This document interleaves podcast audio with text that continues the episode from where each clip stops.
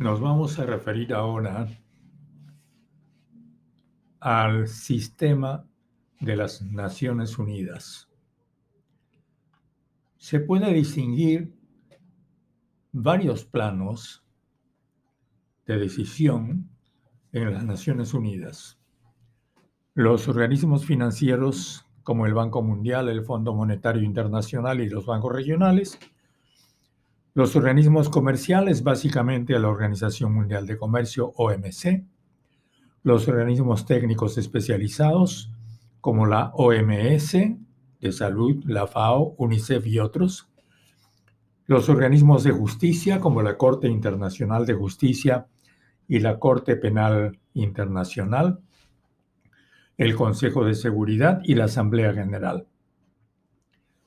En la Asamblea General, donde impera la ley de un país, un voto, los países pobres tienen la mayoría y actúan organizados en el grupo de los 77 y China. Pero existen grupos distintos con planteamientos definidos. La Unión Europea, los países escandinavos, la Santa Sede, los países árabes, también pertenecientes al grupo de los 77, y las delegaciones latinoamericanas. En los organismos financieros son los Estados Unidos y la Organización para la Cooperación y el Desarrollo Económico OCDE, aquellos que deciden. Y en el Consejo de Seguridad tiene que existir negociación entre las potencias vencedoras en la Segunda Guerra Mundial que tienen derecho a veto, aunque el peso militar de los Estados Unidos es allí un factor decisivo. Los acuerdos de las Naciones Unidas tienen varios niveles.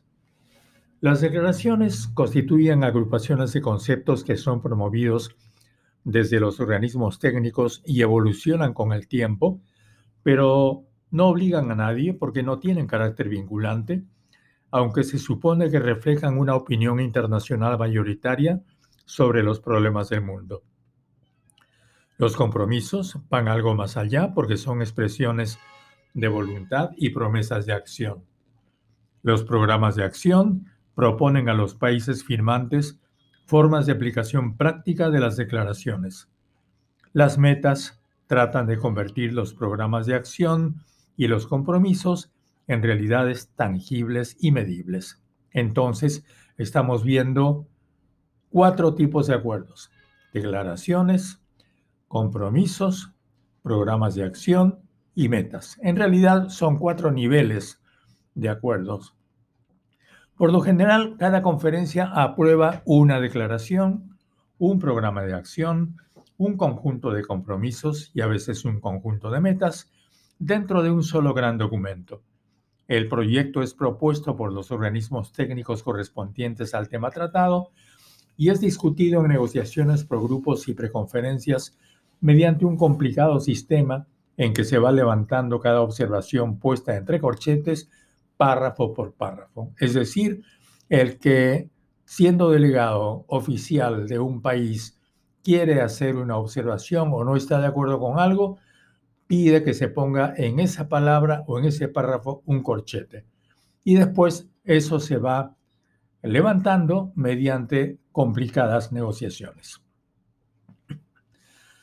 Nada de los acuerdos, sin embargo, es obligatorio. Para los gobiernos solo existe la obligación moral de cumplir aquello que se firmó. El rol de los organismos técnicos es asesorar a los gobiernos en la aplicación de este conjunto de medidas, siempre que los gobiernos así lo deseen. Cuando esto sucede, se diseñan programas nacionales de acción con las metas correspondientes. Los programas nacionales de acción constituyen el vehículo por el cual las Naciones Unidas influyen directamente las políticas sociales de sus países miembros. Un ejemplo de ello es el Plan Nacional de Acción por la Infancia, que en el caso peruano aplica lo acordado en la Convención Internacional de los Derechos del Niño, aunque no está dotado del presupuesto correspondiente.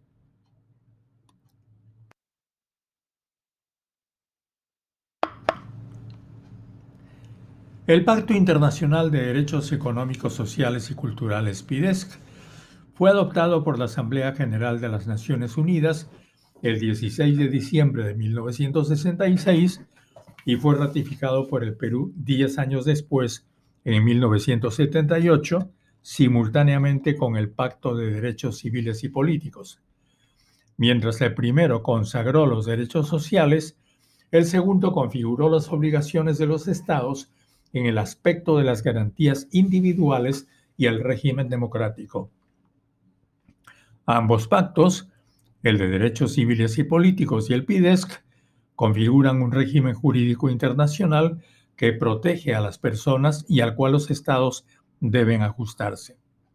Comités especializados formados por profesionales independientes, como parte de la Comisión Económica y Social de las Naciones Unidas, ECOSOC, vigilan la aplicación de ambos pactos en los países. Estos comités, uno para los derechos económicos, sociales y culturales y otro para los civiles y políticos, funcionan en Ginebra. Cada país está obligado a rendir un informe sobre la aplicación de estos pactos a los comités especializados, los que también reciben información y presentaciones en audiencias procedentes de la sociedad civil del respectivo país.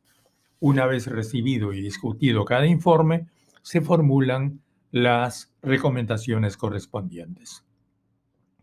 En el caso de los países americanos, hay que agregar la Convención Americana sobre Derechos Humanos de San José de Costa Rica, suscrita en 1977 y ratificada por el Perú en 1978.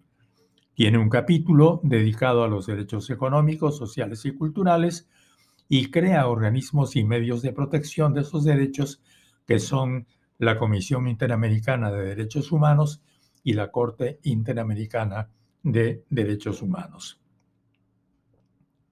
A todo ello debe añadirse la acción de la sociedad civil.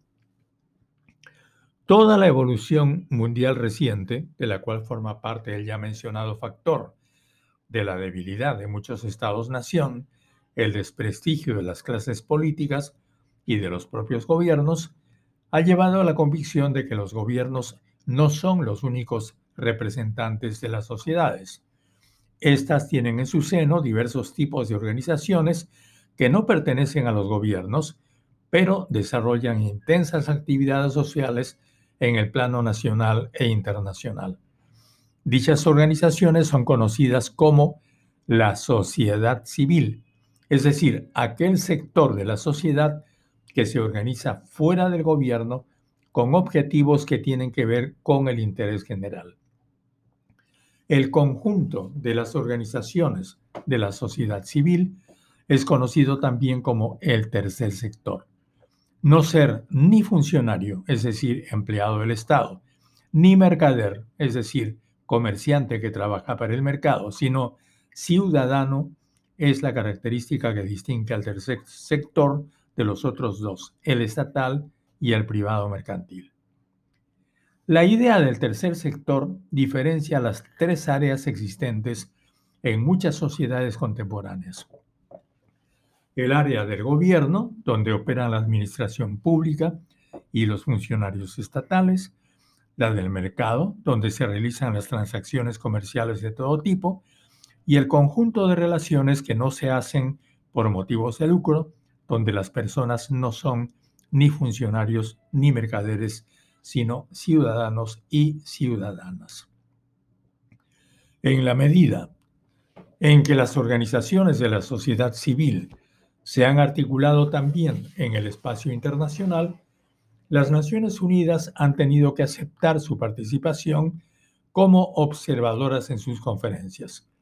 Durante las asambleas o sesiones de las Naciones Unidas, las organizaciones de la sociedad civil realizan actividades de lobbying o cabildeo, es decir, tratan de influir para la adopción y modificación de algunos acuerdos, hablando directamente con los delegados, o trabajan vigilando que los acuerdos sean cumplidos por quienes los adoptaron. Están inscritas en la Comisión Económica y Social ECOSOC.